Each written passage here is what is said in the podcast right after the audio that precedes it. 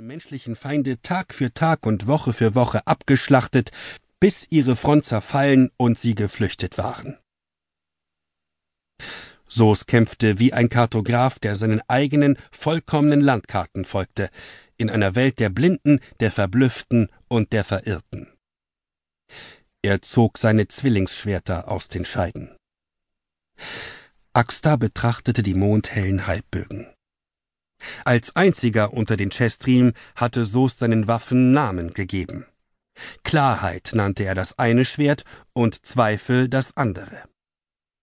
Sie hatte einmal gesehen, wie er mit genau diesen Schwertern vor tausenden von Jahren gegen drei Nevarim gekämpft und gesiegt hatte. Wie kannst du sie auseinanderhalten? fragte sie.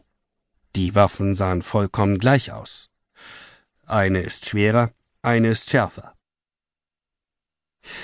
Wenige Fuß entfernt landete ein Schmetterling auf dem gezahnten Blatt eines Farns und breitete seine indigoblauen Flügel aus.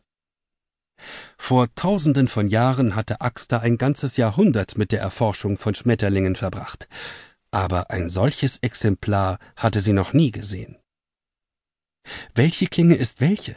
fragte sie und richtete ihre Aufmerksamkeit wieder auf den Krieger. Das habe ich noch nicht entschieden. Seltsam, die Namen so unverbunden mit der Welt sein zu lassen. Sos zuckte die Schultern. So ist das mit der Sprache nun einmal. Axta trennte einen Teil ihres Geistes ab und dachte damit über seine Behauptung nach. Hätten sie mehr Zeit gehabt, wäre es ihr eine Freude gewesen, eingehender mit Soos zu sprechen, aber sie hatten nun mal keine.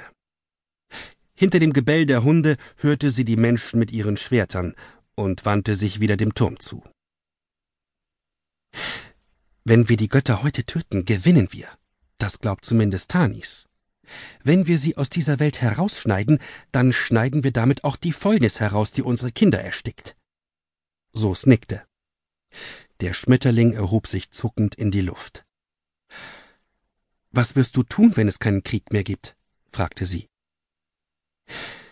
In den langen Jahren seines Lebens hatte der Schwertkämpfer keine Schmetterlingssammlung angelegt. Mich vorbereiten. Auf was? Auf den nächsten Krieg. Axta hielt den Kopf schräg und fragte sich, wie ihm eine so einfache und klare Tatsache entgehen konnte. Aber wenn wir sie hier und jetzt besiegen, wird es keine Menschen mehr geben.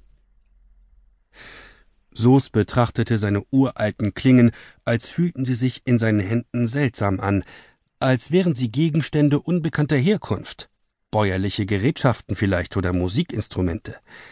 Es gibt immer einen nächsten Krieg.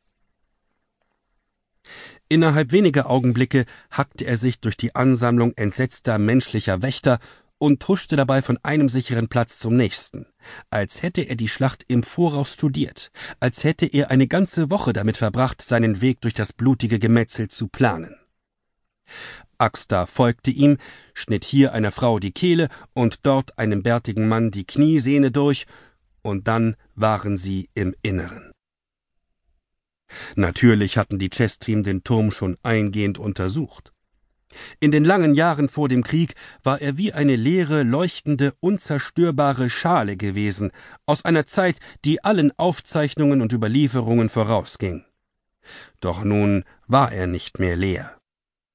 Die Menschen hatten in seinem Innern ein massives, hölzernes Gerüst gebaut, in dem sie gewaltige Kiefern aufeinander gepflockt und dazwischen eine grobe Treppe errichtet hatten, die sich höher und höher bis ins Licht drehte. Hinter Axta strömten kreischend und brüllend Soldaten durch die Tür. Sos tötete sie wie ein sorgfältiger Handwerker, der an seinem Meisterstück arbeitet. Axta machte sich an den Aufstieg.